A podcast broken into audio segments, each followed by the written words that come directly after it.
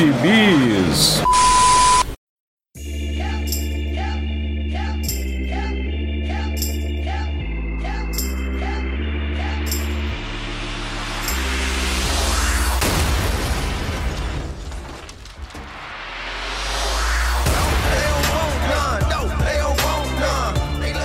Aí, jagunçada, bem-vindos a mais uma edição do Pilha de Bis, o seu podcast semanal do site Arte Final.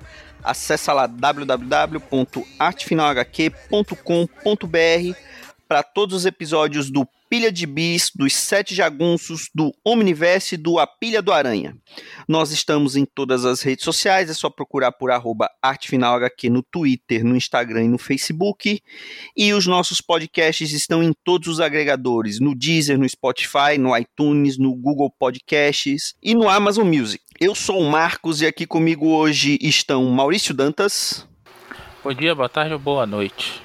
E pela primeira vez aqui com a gente, o Felipe Nerd do podcast O Mundo do Nerd.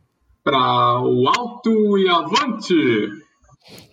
Olha aí, olha aí. Ele está aqui com a gente. Estávamos devendo essa participação do Felipe aqui há muito tempo, né? Que de vez em quando a gente invade lá o podcast dele para poder falar de gibizinho ou de nostalgia, né, Maurício? Que já, já invadimos lá algumas vezes. Já são sócios já. É, estamos demoramos, mas estamos retribuindo a gentileza. É, você toma um cafezinho aí, com esse bolo de rolo também, que não tem aí em sua terra. Fica à É. vontade, a casa é sua. Valeu. E como bons anfitriões, vamos deixar o nosso convidado falar do gibizinho que ele andou lendo esses dias. Diga aí, Felipe, o que, que você andou lendo ultimamente? Cara, eu pensei bastante. Bom, primeiro, obrigado pelo convite aí. É muito bom gravar com vocês de novo. Faz tempo que vocês não aparecem lá em casa também, se chamar que é hora.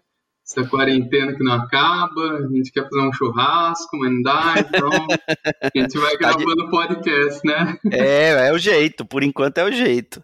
É, e aí, quando, dadas as cagadas da Panini, nem vou me esticar muito, senão o Maurício já entra comigo, aí nós vamos falar só disso aqui hoje. Eu fiquei por um bom tempo pensando se ia pegar esse, a saga do Superman. Tá saindo pela Panini. Pim, patrocina aí, Panini. Apesar de a gente falar mal, né?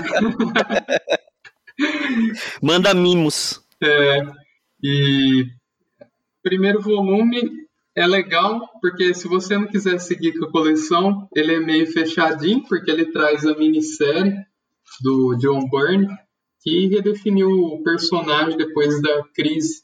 Então você tem a minissérie originalmente chamada de Man of Steel, seis ediçõezinhas, encadernado e capa cartonada, melhor formato sempre. Subiu um pouquinho, né? Mas é um material bem histórico, assim. Eu nunca tive ele, ever. Eu tive aquelas outras edições especiais, que é uma de Krypton, uma de Smallville e uma de Metrópolis. Mas acabou sendo comido pelas traças ou perdido em mudança, não sei onde foi parar isso. E aí eu falei, ah, vamos lá, né? Tô gostando dessas coleções. Tô pegando a coleção histórica da Marvel também, mas não toda. Só vou pegar o Homem-Aranha e o X-Men. E aí falei, vamos lá, porque esse Superman é muito falado. E eu achava que eu já tinha lido, emprestado de alguém, mas não. Então foi uma delícia esse material. Eu sentei assim numa tarde domingo, um abraço pro Dão, leia gibis. E aí eu fiquei a tarde toda lendo esse gibi, foi pura nostalgia de um Superman que as coisas eram mais simples na época, foi assim um avanço, mas aqui relendo foi muito nostálgico pegar um Superman, não gosto muito desse termo, mas um Superman mais raiz assim, sem muita firula, sem muita choradeira, sem muita enrolação, né? O, que é o Superman, né? Então tudo tá aqui nesse encadernado e putz, o Bernie tava tinindo aqui. É, é, é, é legal que assim, esse, esse Superman, a gente já chegou a fazer um, um pilha todo dedicado a essa edição, esse o, o Man of Steel, quando a gente fez aquele especial de 80 anos do Superman, uma das edições Ah, foi o do, do Superman do Homem de Aço. E assim, é legal tá, tá você aqui falando dele, porque a gente falou na época e, e a maioria do, dos leitores, até os mais os que já leem há algum tempo, já tiveram contato com essa história em algum momento, né? E é legal ver você que, que já lê também há algum tempo, mas tenha uma, uma visão mais fresca da história, né? Porque hoje em dia, apesar de, de todo mundo saber que esse podcast serve, é, esse podcast todos da sua casa servem a John Byrne, principalmente no, no Super-Homem, né? Esse é o, é o verdadeiro Super-Homem que vale, é o do, do John Byrne. Então, então, um abraço aí, André Facas. E, é, e assim, a gente falou, eu li, a gente falou na época que quando tinha saído na coleção da Egon Moss, né? Que é, ele tinha saído na coleção da Egon Moss e a gente falou em, em homenagem aos 80 anos do personagem. E agora eu eu até pensei em não pegar essa primeira edição, porque como eu já tinha a versão da Egon eu falei, não, vou colecionar do volume 2 em diante, né? Que aí é quando ele assume as mensais, né? A Superman e a e a, a, a Action Comics. Só que, cara, é uma história tão bacana, tão legal que, que eu tô só esperando chegar essa revista aqui na banca, porque eu não acabei não pegando na Amazon. Tô só esperando essa revista chegar aqui na banca para eu poder é, é, pegar, porque é, apesar de, de, de, muitos defeitos que tem muita gente que coloca hoje em dia, tem aquela tem uma forçação de barra para transformar o Superman em, em, americano, né? Ele nascer no, no, no, na Terra, né? Ele pela história do Byrne, ele foi mandado como um, um embrião ainda, né? Ele meio que nasceu na Terra tem uma outra forçação de barra que ele faz ali, mas é, o, é o, a origem definitiva do Superman, né? Você não, não, não tem como fugir disso. Rapaz, eu li isso pela primeira vez em formatinho e adorei, adorei, assim. Claro que pesa na, na, na nossa nostalgia, na, na nosso subconsciente, a coisa de você ter sido o primeiro contato, de, de, já ter começado legal e tudo mais. Mas é dessas origens recontadas aí, a todo momento do Superman, para mim essa é a mais divertida mesmo. Eu acabei pegando também, verme que sou. Eu tenho aquela versão da, da Mitos, que saiu acho Eu tive 2006. essa também, foi uma, foi uma, minissérie, não foi? Foi uma minissérie, acho que em quatro edições. Não foi um encadernado, não, acho que foi uma minissérie. Eu peguei o encadernado, é, deve ter. Ah, pode ser um encadernado, Exatamente. pode ser um que é comum da Mitos, né? Na época, Pandora, todo mundo fazia esses encadernados, que é uma delícia. Desde a Globo, né? A é. Globo já fazia isso com Sandman e afins. Eu adorava o texto do, do, do Burnie para mim é, é o definitivo para heróis assim essa, esses heróis clássicos e que a gente cresceu lendo né para mim é o cara que ele desenha tudo não tem um personagem que ele, fa ele desenha que não seja legal tipo um Jorge Pérez vai lá, narrativa, tudo, ele tá empolgado aqui. Ele tinha saído do quarteto, né? Foi chamado pra, é. pra, Mar, pra descer pra fazer essa reformulação. E empolgou aí. Eu concordo com você, Marcos. A galera cria caso aí, cria situação, tenta inventar que o Bernie é maluco por isso, por aquilo. Tem algumas coisas que envelheceram mal, é verdade. Tipo aquela coisa lá do o filme pornô com a barda. É. E uma outra crítica, mas vamos lá, é, é ele deu uma marvelizada no Superman aí. Porque... Isso era o que eu ia falar. Ele trou ele, ele assim diminuiu muito, né, os poderes do Superman, né? Porque é, o Superman pré-crise a gente lembra, né? Como era. Ele era um, um deus. Então ele. É, e cada edição aparecia um, um, poder diferente pro, pro Superman. Então ele, ele deu uma, uma marvelizada, ele deixou o Superman mais é, é, é, menos poderoso, né, com, com, com, com, mais falhas, por assim dizer. E eu acho que foi a, a jogada correta para aquele momento da, da história dos quadrinhos e, e para toda a história que ele veio contar depois, né? O, o Luthor dele é o Luthor definitivo, né? O pessoal fala que pode ser até uma imitação do Rei do Crime, mas aquele é o Luthor definitivo, não é aquele Luthor é, cientista maluco, né? Tudo que foi feito depois com o Luthor foi baseado no que o no que o, o, o Birne fez, né? Podem ter colocado uma vervezinha de cientista maluco em alguns momentos, né? Ali naquela fase do Loeb, é, um pouquinho antes, um pouquinho depois, mas num geral, o Luthor é o Luthor do John Byrne. Ó, Quanto aos poderes, eu acho que mais do que diminuir os poderes, ele estabilizou os poderes do Superman. Porque é isso que você falou. Até então ele tinha o poder da orelha e, e fazia umas maluquices do nada. É a, é a visão nova, é uma respiração diferente, enfim. O Viajar acaba. Tempo, né? Pois é. O Burn acaba estabilizando isso e dizendo: ó, os poderes dele são esse, esse, esse, o limite é esse, esse, esse. E tá, acaba deixando o personagem mais crível e dando a sensação de desafio mesmo pro personagem, né? Você percebe que ele se esforça em alguns momentos ali, e isso é legal, você se importa, se preocupa e assim, pô, será que ele vai aguentar? E aí você, não, o cara é bom mesmo, ele é o super-homem mesmo. Como, mais uma vez, né? Como todas as vezes que a gente fala do personagem aqui, a cada hora eu falo diferente. É Superman, Super-Homem, tudo mais. E essa, e essa coleção promete seguir, né, a fase aí, fazer uma fase, acompanhar uma fase, eu espero que chegue lá, que é uma fase que eu adoro, que é a dele isolado, exilado no espaço. Ah, eu ia perguntar isso, que eu sei que vocês estão é. mais ligados que eu, tava pensando se era do Burn ainda isso. Não, é pós-Burn, é pós-Burn. Ah, pós-Burn. É, é, com ah. o Wolfman, com o Jerry Ordway, e eu não me recordo agora se tem... É quando vem o Erradicador junto? Ou é depois? O Erradicador ainda é o Burn, se não me engano é o hum. finalzinho, mas depois, aí ele. Quando ele, ele começa a ter os pesadelos porque matou os Kryptonianos, né? Jogou no, na Zona Fantasma. Aí ele cria a segunda personalidade, que é daquele pai da dor, não lembro como é. Se a, a Panini traduziu como outra coisa aqui no Brasil.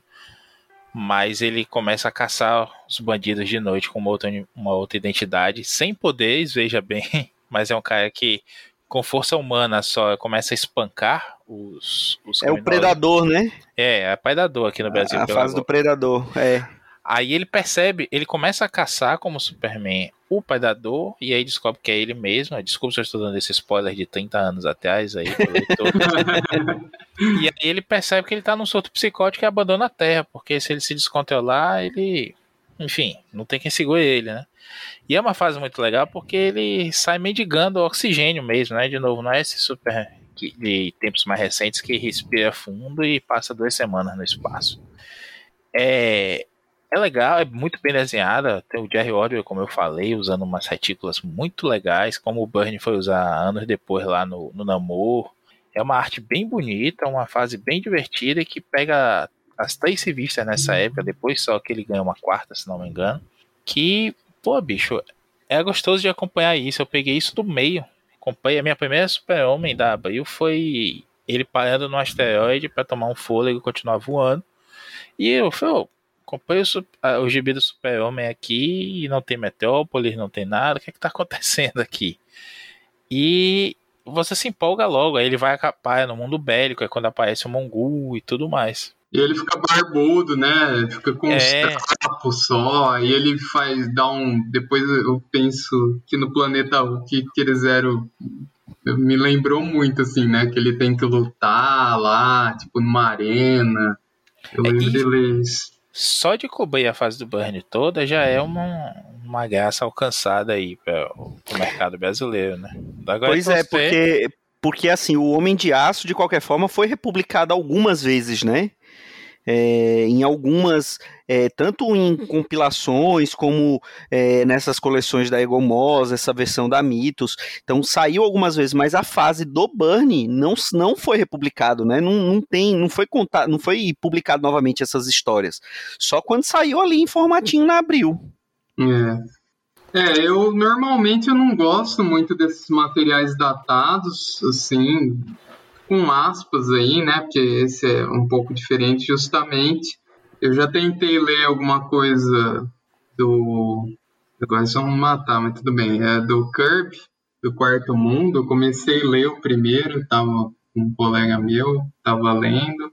Já não achei muito, muito assim. Aí eu ia até pegar o Omak lá, que é, é só uma edição. Falei, ah, não vou insistir nisso. Eu já peguei aquele Super Powers também, que ali não é o Kirby violento, assim, né? Mas. É, ali, ali é só. O Kirby é só desenhando, né? É. Ali o Kirby tá só desenhando. Sim. Mas assim, é, é uma coisa que eu sempre falo. Tem um material mais antigo, como esse material do Kirby, é, é tanto na Marvel. É, na época dele da Marvel, como agora na DC, que realmente tem horas assim que é meio difícil é, de ler. Mas assim, quanto, quanto ao, ao quarto mundo, eu tô lendo agora. E assim, esse eu discordo de você, porque esse eu tô achando uma. Mesmo com tanto de texto que tem, eu tô achando uma delícia de ler. Ah, eu também. Agora. É, ele é bem original, assim, né? Ele é um material é. bem original. Agora eu sei também que ele é aquela metralhadora de conceito, né? Que ele, como não tem ninguém para podar ele, às vezes ele viaja e não e não retorna. Isso eu sei, mas pelo menos esse começo eu só li os dois primeiros volumes até agora, tá uma delícia. É, o, o, esse do Burn eu já não senti isso, sabe? É uma coisinha ou outra, principalmente no começo, a origem de Krypton, que eu até entendo, porque a Lara é assim, mas não, é muito bobo, né? Eu dei risada. Se era para ser dramático, eu dei risada. Você vai mandar esse, o meu filho para esse mundo infernal? Eles andam sem roupa! Oh! Ele vivia o tronco desnudo, parece novela do SBT à tarde, assim. Putz, que coisa. Aí depois também acabou. Aí ele vai, né? Vai pra Metrópolis, passa um pouco em Smallville. O encontro dele com o Batman, você ouve até a musiquinha dos Super Amigos, assim, ainda que eles não sejam amigos, né? Justamente a, a dicotomia, a luz e as trevas, os métodos. E, putz, é um, eu ia ler aos poucos, assim, mas eu não consegui parar. Então, quem tá ouvindo a gente aí, nem pensa. Mesmo que não goste muito de Superman, não é o meu personagem favorito da DC, mas vale a pena. É uma história de super-heróis incrível. É verdade. O Felipe falou aí do, dele, da gente andando sem camisa aqui na Terra e tudo mais, é porque ela não mandou o filho para aqui pro Nordeste, né? Aí, o Super-Homem ia usar um uniforme de, camisa, de regata, se muito. Uma bermuda e olha lá. É. E você imagine, se no sol lá daquele clima temperado, ameno deles, ele ficou poderoso, imagine ele pegar uma praiazinha aqui. Passar ali meio-dia no centro. Meio-dia no centro do Recife. Ou vir pra Cuiabá, ele. que o índice UV é um dos mais altos do Brasil. Ele explodir. Bom, eu vou falar de um mangazinho que eu li já tem um tempinho, mas estava é, aguardando para falar aqui e, surgiu a oportunidade, que é o Chainsaw Man Volume 1. E assim, é, eu, eu sou, eu gosto de mangá maluco, né? Afinal de contas, eu consegui convencer os meus amigos a falar de gigante, né? No nosso já saudoso proibidão. e, e, cara, Chainsaw Man, ele é um mangá maluco. Ele é do Tatsuki Fujimoto. Eu não sabia, mas o segundo volume já saiu. E ele é um jovem caçador de demônio, né? Ele é um cara extremamente pobre, é o Denji, o nome do personagem. Ele é um cara extremamente pobre, ele tipo vende o almoço para comprar a janta e, e quando ele faz isso, ele normalmente não consegue jantar porque o dinheiro não dá para janta. E ele tá ali basicamente vivendo a pão e água porque o pai dele tinha uma dívida com a Yakuza e o pai dele acaba morrendo e ele acaba herdando essa dívida com a Yakuza. Então ele ele caça demônios, só que é um emprego rentável, por assim dizer. Só que como ele tá devendo para Yakuza, ele mal o que sobra para ele mal dá para ele comer. E ele acaba adotando um demôniozinho em formato de motosserra, um cachorro em formato motosserra, que é a Potita. E ele começa a, a ele adotou como um animal de estimação. E aí numa dessas caçadas ele acaba ficando bem ferido, né? E e para poder se salvar e para salvar a Potita, eles acabam se fundindo. E aí ele vira o Chainsaw Man, que aí a, a cabeça dele fica de motosserra, os braços de motosserra, e aí, depois disso, é uma, é uma verdadeira loucura. Ele sai caçando outro, ele é um ele vira um meio demônio caçando outros demônios e aí uma agência governamental que caça demônios acaba recrutando ele, mas eles estão tentando usar, ele só vai porque ele acaba se apaixonando pela recrutadora. Então tem aquela tem aquela vibe de, de mangá japonês, dele querer transar o tempo todo e não sabe se ela vai querer se ela vai querer ficar com ele ou não. Aí tem uma outra meio demônio que tá junto, que eles não vão um com a cara do outro. Enfim, eu só li o primeiro volume, mas ele só não é mais maluco que o gigante, mas tá ali bem pertinho. Esse eu li, eu li o primeiro volume também, gostei muito do traço. O traço é, é, excelente. Ele tem uma. Ele me lembra o traço do Daniel Warren Johnson. Assim, com, guardadas as, as devidas proporções assim de estilo. É, eu queria falar, porque ele alopa no, no, nas cenas de ação mesmo, ele enche de coisa, de detalhe e fica bem dinâmico mesmo, não é aquela coisa parada ou, ou chatinha, sabe? Tipo, que vocês adoram, né? Demon Slayer, que parece que a desenhista espera ter crise epiléptica para desenhar o negócio. Mas, bicho, é, é divertido, realmente. Tem esses clichês todos de Shonen, não, não, não foge muito, não. não. Não chega perto, por exemplo, de um daquele que a gente já comentou num pilha passado, o Kaiju 8. Mas ele cumpre bem, assim, a, a, o bingo do shonen, né, da, de pancadaria, como você falou, de paixonite aqui, daquelas besteirinhas todas, né, o cara tem fome também, igual o Goku e não sei o que, isso que lá. Mas isso diverte, bicho, diverte, é muito legal, eu li, como eu falei, eu li o primeiro volume, devo seguir lendo também, por meios outros, né, que não paninescos. Alternativos. É. Eu levantei a bola agora. É, inclusive porque lá no nosso Telegram nós temos um, um aplicativo sucesso, né, para isso. Então quem, quem quiser cola lá na gente no Telegram que a gente dá a dica. Mas digam não à pirataria e baixem caladinhos. Tem gente que já chega lá pedindo o link agora no grupo, né? Não fala é. nem oi. Ah, e lembrando, lembrando, eu quero deixar claro, porque dia desses é, fomos acusados de estarmos vendendo scan. Isso é um absurdo. A gente nunca vendeu scan. Você não pode. Com... Não compre scan, a não ser que seja o, o, o, o digital mesmo, oficial. Se você quiser comprar lá na Comixology ou na Amazon, no seu Kindle tal, vale a pena você também comprar. Agora, scan, material pirata, não compre de jeito nenhum. Até porque nós temos aqui como, como regra, né? Não ganhar dinheiro com podcast. É verdade. Só por isso, né? A, a, gente não consegue ganhar o dinheiro nem de maneira lícita, né? Quanto é. mais é. ilícita. Imagina. É só uma questão de honra, simplesmente. Né? É. A Panini engana a gente todo mês, como é que a gente vai conseguir enganar ninguém? Né? É. E você, você leu esse gibi também, não foi, Felipe? Sim, é outro que eu pensei, falei, putz, vou começar mais uma coleção, né? Pô, já tá insuportável a pilha aqui, tá uma torre de pisa já, tá caindo tudo. Falei, não, vou, vou lá, vou lá. E meu irmão agora, pra me ajudar com muitas ações, ele entrou numa hype de comprar gibi, compra cada absurdo, assim, ficou puto com ele às vezes. Abraço, Alexandre. Fala, meu, por que você comprou esse merda? Para com isso, cara. Para de gastar dinheiro. Manda pra cá que eu gasto pra você.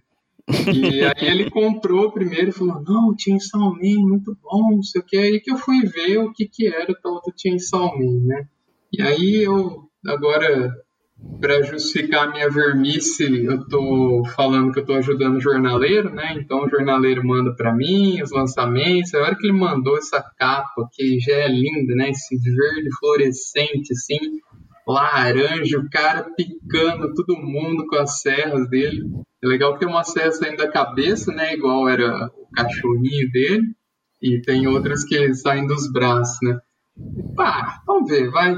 E eu lembrei justamente do Gigante, que eu tinha ouvido já o, o episódio que vocês falaram. Eu preciso até pegar esse. Hoje na banca eu vi o 3, quase que eu peguei para depois pegar retroativo. Ah, não sei, né? Panini é meio complicado.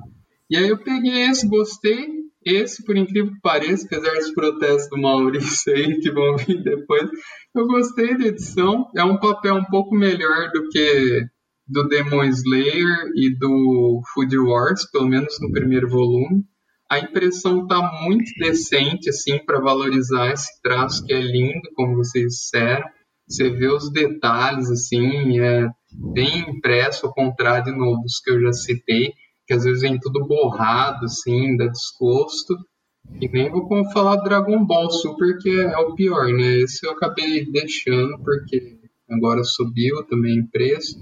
Mas é um mangá divertido, é outro que você senta assim, quando você não acaba de ler, você não, você não para pelo próprio ritmo alucinante que ele tem, né? E as maluquices, é né? A hora que ele une com o postar, ele tem tipo uma cordinha no peito, né? Que... É, quando, quando ele puxa que ele, ele vira o, o meio demônio, né? É. E putz, essa, essas meninas da vida dele, né, a que é da agência Demônio, a outra que é uma demônia, ela, putz, essa é a típica personagem, mas é um negócio que funciona, né, ela é muito engraçada, desbocada e bate nele, e a outra, além do, da questão sexual aí que o Marcos falou, tem também de comer, né, porque o cara, ele passa fome, e aí no primeiro momento ela oferece comida para ele, dá um abraço nele, ai meu Deus, é. carente, né? ele tá carentão porque ele viveu sozinho muito tempo, né? Na pior, até ele encontrar o cachorrinho. E, putz, é muito divertido também. Vou continuar mesmo porque já acabou lá fora, né? Pelo menos essa primeira série, parece que vai ter uma segunda. Isso. E você, Maurício, o que, que você andou lendo esses dias? Eu só quero registrar aqui, aproveitar essa dica do Felipe, do, desse spin-off aí, Chainsaw Man. É curioso porque é um tempo, né, antes do, de todo mundo ver a Marvete com o primeiro filme do Homem de Ferro, a gente tinha a galera reclamando que, ah, porque gibi americano não acaba nunca, bom é mangá que acaba. Tá aí, né? Diversos é. exemplos atuais e antigos. One Piece. One Piece, é, Dragon Ball que vive voltando também.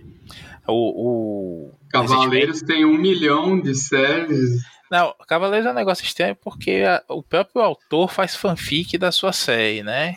Então é, é, estranho. Mas a gente teve falecimento recentemente do Miura, né? O, o autor de o Kentaro Miura é autor de Berserk, que é um dos primeiros mangás a ter vindo aqui para o Brasil, e li muito na época, não, claro que não segui até recentemente, mas um, eu, ele faleceu, deixo o mangá inacabado aí. O mangá começou em 1989, 89, eu tinha 7 anos de idade quando isso começou.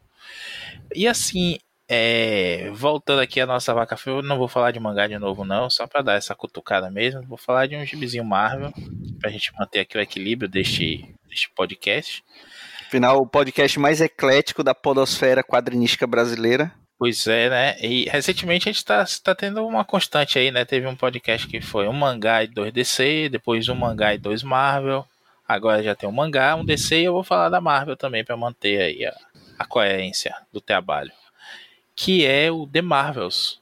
Até no nome é Marvel, que a série nova mensal do Kurt Busiek com o Ildiai Sinar, que fez recentemente aquele Vingadores Sem Rumo, faz uma porrada de coisa muito legal aí. Ele é um desenhista de um estilo mais clássico, apesar de ser um cara novo. Ele, ele tava em, ele tava em X-Men vermelho também, não tava? Ou eu tô, tô falando besteira? Eu acho que ele fez alguma coisa lá sim. Ah, não, é, começa fez. com ele, é isso mesmo, começa com ele, com o Sinar. Uhum. Aí tem alguns filas e ele não acaba a série, né? Vem alguns é, outros filas lá. Mas ele é um cara que é bem legal, ele tem um estilo mais clássico, assim. Esse é um título de do Music e com, pelo nome, né, vocês podem imaginar, tem a ver com Marvels e não tem a ver. É uma mistura de Marvels com o Astro City do próprio Music com uma uma coisa que me lembrou muito, você lembra daquele o Brave e o Destemido, né, o Brave and the Bold, que chegou a sair aqui pela Panini, que começou com o Strazinski escrevendo? Sim, sim, sim. Pois é, aqui a gente não vai ter tanto encontros aqui e ali, mas vai ser uma coisa de personagens se cruzando e construindo uma história maior ao longo de tudo. O, o Berserk tá aqui em ótima forma, só saiu o número 1 até o momento dessa gravação. Eu acredito que quando vocês ouvirem o 2 ainda não saiu também. E ele vai contar, aproveitando um de, uma deixa do História do Universo Marvel que o Wade escreveu e a Panini publicou aqui em 2020, que reconta, né, para quem eu vivo falando isso, para quem gosta de daqueles gibis antigos da, da, DC, da Marvel, que ficavam recontando algumas histórias, estabelecendo, tipo saga da Coroa da Serpente, a saga do agente americano, que ficava dando uns flashbacks assim, né, para montar o quebra-cabeça do que foi contado em diversas edições. E no, na história do universo Marvel, ele pega isso e vai contando toda a história cronológica do universo Marvel a partir do ponto de vista de um Franklin, Franklin Richards no fim dos tempos, né? E tem uma coisa muito interessante que é introduzida nessa história do universo Marvel, que é uma guerra que é, é fixa, obviamente ela não viaja no tempo não, mas ela vai ser móvel para o tempo de publicação que é a guerra de um país no, no, no Oriente chamado Siancong. Uma mistura de, de Vietnã com, com a China antiga e tudo mais, que é um país que vai ter uma relação aí com vários acontecimentos. Foi lá que o Nick Fury perdeu o olho, foi lá que o Justiceiro é, serviu também como guerra antes de voltar para os Estados Unidos e ter a família morta. Foi lá que, em uma guerra anterior, também o, o Tony Stark perdeu quase perdeu a vida, né, naquele acidente que criou o Homem de Ferro. O Reed Richards chegou a, a participar como consultor do exército americano numa guerra lá. Então é um país que vai ter um é um país que vai ter um conflito gigante ao longo da história que vai ter diversos segredos arcanos e tudo mais que nós vamos ver aí desenrolar na Marvel. E agora o que pega essa deixa e conta uma história, a gente não ficou claro ainda o que é que a ameaça é essa, mas tem a ver com o passado, né? De vários personagens, o Capitão América e a Capitã Marvel aparecem aqui, o Tocha Humana original já tá na capa lá também, e o Aranha já, já apareceu meio que caiu de paraquedas no navio. Não foi muita coisa explicada ainda, mas é um gibi que tem uma pegada muito boa, assim, de, de dinamismo mesmo da coisa. Encontra aqui um personagem faz um pedacinho da história, o Justiceiro também está nessa história, e tem uma, um, uma participação que vai montando um quebra-cabeça para uma coisa maior, enfim. É uma mensal, pelo menos está como mensal, né? Um, não existe um número de, de, de edições pré-definido mas que promete contar vários trechos da história da Marvel relacionados a, a esse país, pelo menos nesse primeiro arco. E como ele fala na, na, chamada, né, em qualquer lugar, a qualquer momento do tempo do universo Marvel, com qualquer personagem. Vai ter um personagem que é a, a visão do, do leitor ali, um cara que tem, pega um fantástico carro antigo e faz tipo um passeio de Uber na cidade de Nova York, bem panorâmico, mostrando os lugares, ele usa um aplicativo que identifica onde os heróis estão aparecendo lá e combatendo para levar para perto os, os turistas para que eles possam fazer filmagens, fotografar e a experiência de Nova York ser mais legal. Ele acaba se envolvendo também, ele tem uma ascendência nesse país de Siancong e acaba se envolvendo nesse plot inicial também. E me pareceu nesse aspecto esse esse van aí do do Straczynski lá no Brave Destemido, Brave the Bold, né? não, não lembro como é que ficou aqui mesmo, que até o, é o Pérez que desenha na época.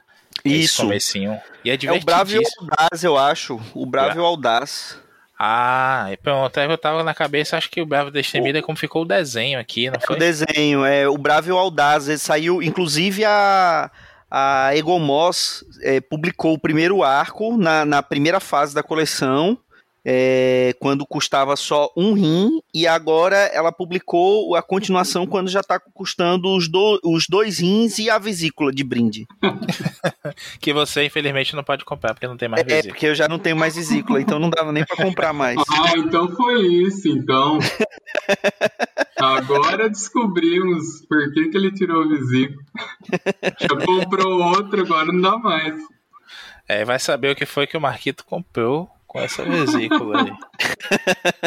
Minha vesícula não tá valendo nem um formatinho da, daqueles. Nem um, um, gibi da, da é, codinome Strike Force. Minha vesícula tava valendo, Nossa. bichinha. e aí, só saiu o primeiro número ainda lá fora, né? Então a gente leu daquele jeito. Mas recomendo um gibi para ficar de olho aí, que parece que vai vai ser uma coisa legal. Você não vai mudar o universo Marvel, não vai ver a adaptação de desenho nem filme, mas é aquele gibi gostoso, sabe?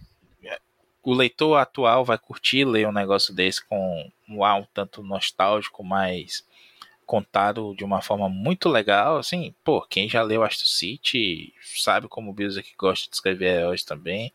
Os Vingadores dele são sensacionais e Marvels nem se fala, o, o antigo com, com Alex Ross. Ele é um baita contador de história, ele sabe amarrar tudo direitinho e eu sigo sempre o, o que ele escreve. Recentemente a gente falou até, né, na, no pilha sobre o John Paul Leon do Batman Criatura da Noite, que ele escreve também, é sensacional, divertidíssimo. Não é engraçado, não, mas é aquele gibi que você não para de ler. Pra mim, diversão é isso, né? Não precisa dar risada, nem, nem sair pro Twitter dizer que mudou a sua vida. Aquele gibi que você não quer parar de ler, como aquele livro que você não quer parar de ler, quer terminar pelo menos mais um capítulo antes de dormir. Gibizinho, mesma coisa.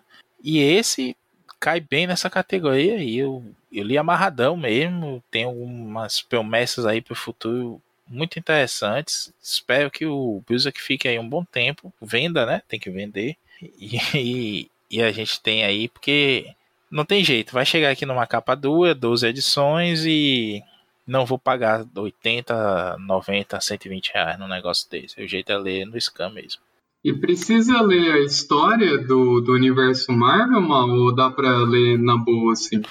Não, pode ler na boa, tranquilo. Mesmo que você não tenha é. acompanhado um run específico dos personagens. Tipo, ah, o Steve nessa edição tá conversando com a Carol falando dos Vingadores. Tem que ler os Vingadores? Não, não precisa.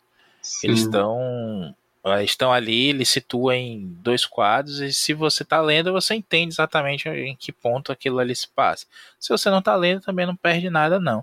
Eu só fiz a menção para a história do universo Marvel porque lá se criou, né, essa já é uma proposta de fãs, eu não lembro quem foi que surgiu com essa história, mas há algum tempo já se falava, porque a gente via aí toda hora alterando, né, o Frank Castle começou servindo no, no Vietnã, a gente tem até o Nascido para Matar do, do Garth Ennis como um, uma referência, né, adoro aquela minissérie, a gente tem aí depois falando de Afeganistão, de Tempestade no Deserto e tudo mais, meio que para atualizar, né, o personagem. É, tem que atualizar, né? Não pode deixar ele total, ele sempre lá, porque é igual a, a história da origem da, do, do, do, Homem de Ferro, né? Começou na Guerra da Coreia. É, também. Aí vai atualizando, aí chegou na Guerra do Afeganistão, tal. É, é natural, né? Eles têm que atualizar. A, não tem como, como manter sempre ali, né? Agora, no caso da, do Justiceiro, pô, a, a, série Max do, do Ennis, ela é legal justamente por isso, porque eles mantiveram o Justiceiro sem centão, né? Eles botaram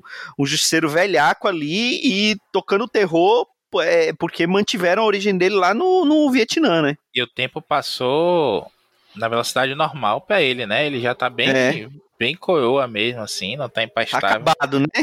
é, não tá empastável não, porque ele faz miséria na série, mas é. ele, ele mesmo comenta que ele não tem mais idade para aquilo, que vai ter que ser mais inteligente do que for, quando ele sai na mão com os caras, é na base da, da estratégia mesmo, da, da malícia dele.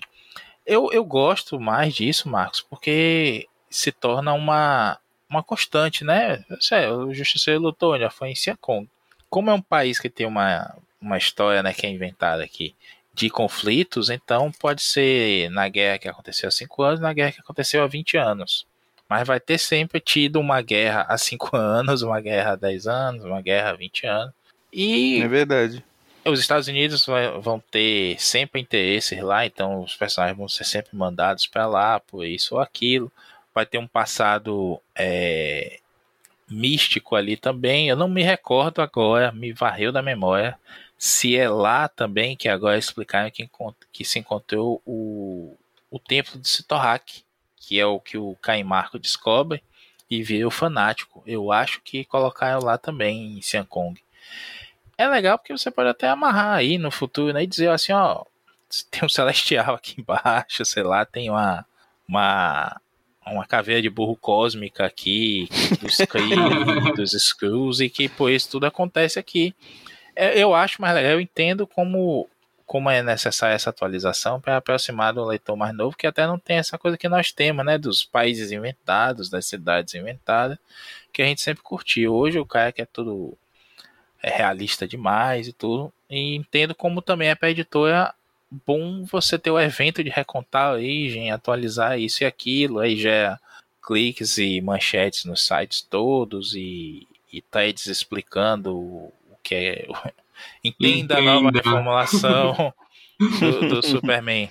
Agora eu vi uma outro dia que dizia assim: a ah, DC finalmente reconhece o principal problema do Super-Homem. E qual é o principal problema do Superman? É que ele é tão humilde que ele não se reconheceria como super.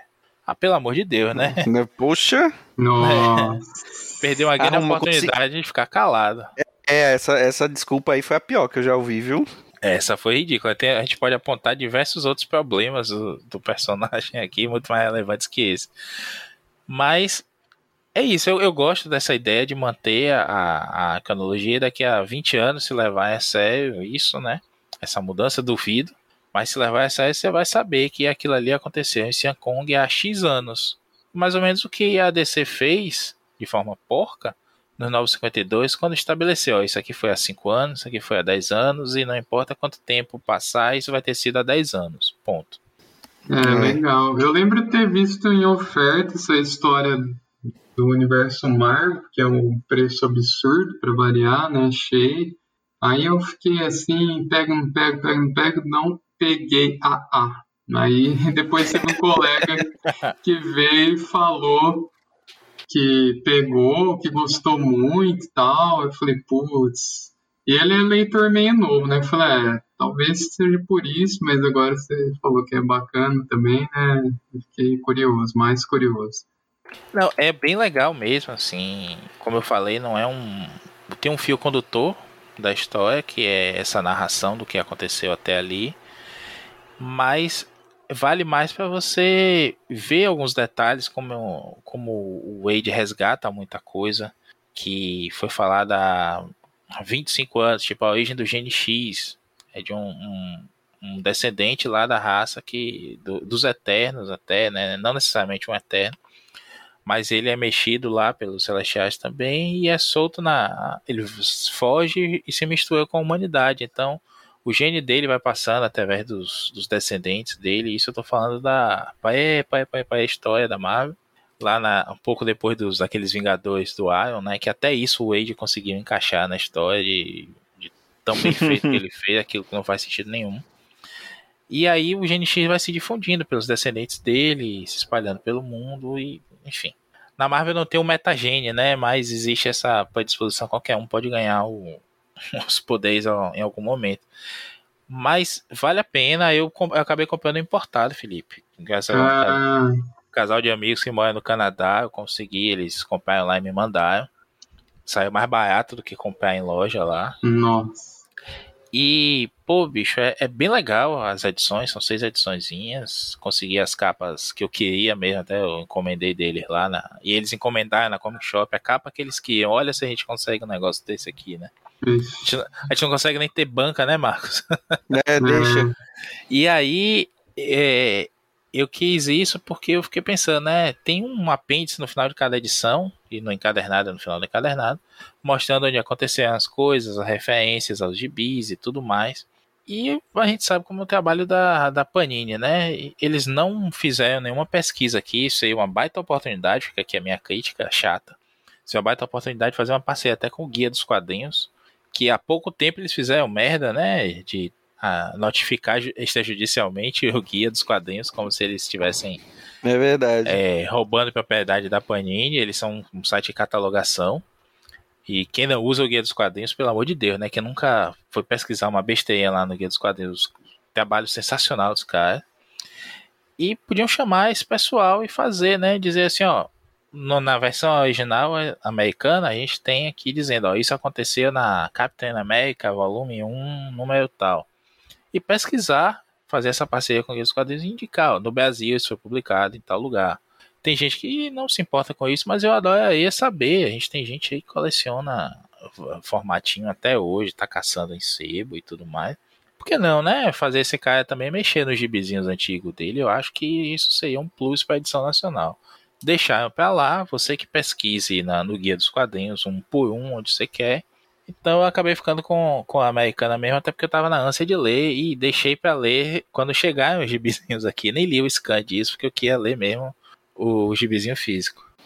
É, e, e, pelo jeito valeu a pena, né? Porque é, o trabalho foi muito mais bem feito do que o, o, que o que a Panini tentou fazer aqui, né? E saiu mais barato, viu? Comprando lá fora e esperando eles virem pra cá, chegarem em São Paulo, me postarem de lá pra cá, pra Recife, ainda saiu mais barato que comprar um encadernado da, da Panini. Nossa, que diferença. É, é, é são os, os tempos que vivemos. Eu acho que é isso, né? Felipe, bem-vindo. Agora que você já sabe o caminho, volte mais vezes. Aproveite e faça aí o seu jabá do mundo do nerd. Obrigado, Marcos. Obrigado, Maurício. Foi legal também voltar, vir aqui, né? Retornar que vocês têm feito lá no Mundo Nerd. Estão recebendo royalties já do Mundo Nerd. Milionários, milhões, milhões. Quem quiser acompanhar o nosso trabalho, a gente fala, dentre outras coisas, de bi, a gente também fala de cinema, séries, TV. Nosso Instagram, arroba Mundo Nerd Podcast, a gente posta diariamente. Esse é domingo, porque eu sou religioso. E aí você pode curtir lá os nossos posts. E no Spotify, Apple Podcast, Teaser, você encontra o nosso podcast que agora é quinzenal. Então, só procurar lá Mundo Nerd que você vai encontrar. E aí é só curtir esse mundo incrível, como eu digo lá no nosso pedaço. E os links todos estarão aí no post. Maurício, bem-vindo de volta você também, viu? Pois é, faz tanto tempo, né? Obrigado, Marquito, por me receber aqui. A próxima vez você aí na sua casa com um cafezinho também, proverbial. Sim. E eu levo o bolo de rolo. Ah, aí tá certo. Agora, não de goiabada, tá? Por favor. Não gosta de goiabada? Não, não, não. Por que, que eu ainda sou seu amigo? tô te bloqueando agora no Twitter. Mas tem um de chocolate branco e tem um de doce de leite também que é maravilhoso. Então... Doce de leite, doce de leite. Doce de leite pode vir, que a, a casa estará aberta para você. Dorme, vou, dar, vou dar um dorme, beijo. Não vou, não vou nem deixar você dormir na, no sofá. Porque o sofá é da Shoei, né? É claro. Dá um beijo nessa, nessa gata maravilhosa.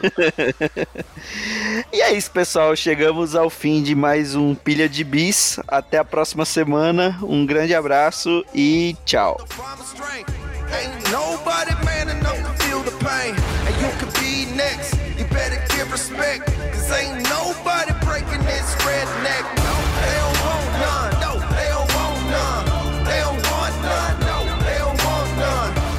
Esse foi o Pilha de Gibis, mais um podcast com o selo dos cabras de qualidade do Arte Final. Gostou do que ouviu aqui? Compartilhe e acesse o site, tem muito mais conteúdo de qualidade esperando por você. Vai comprar seus gibis na Amazon? compra acessando os nossos links. Você vai ajudar a manter esse trabalho. www.artefinalhq.com.br